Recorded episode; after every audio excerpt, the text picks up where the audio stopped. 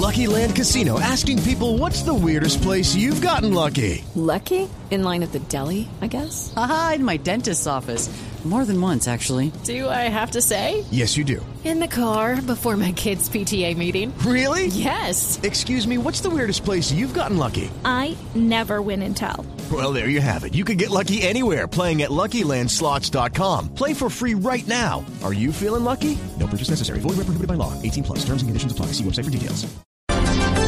Son las 8 de la mañana, dos minutos, hora de actualizar las noticias en Blue Radio. Atención porque las FARC volvieron a acusar al gobierno de estar tergiversando el acuerdo en materia de justicia y advierten que esto podría retrasar la firma de un acuerdo definitivo de paz el próximo 23 de marzo.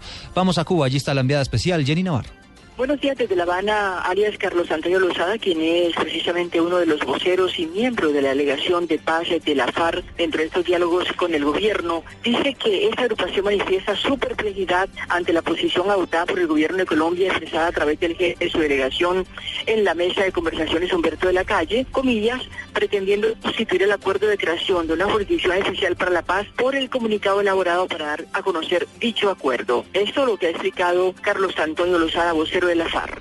La delegación de paz de la FARC quiere honrar sus compromisos y especialmente el acordado oralmente sobre la necesidad de concluir las presentes conversaciones de paz en un plazo máximo de seis meses.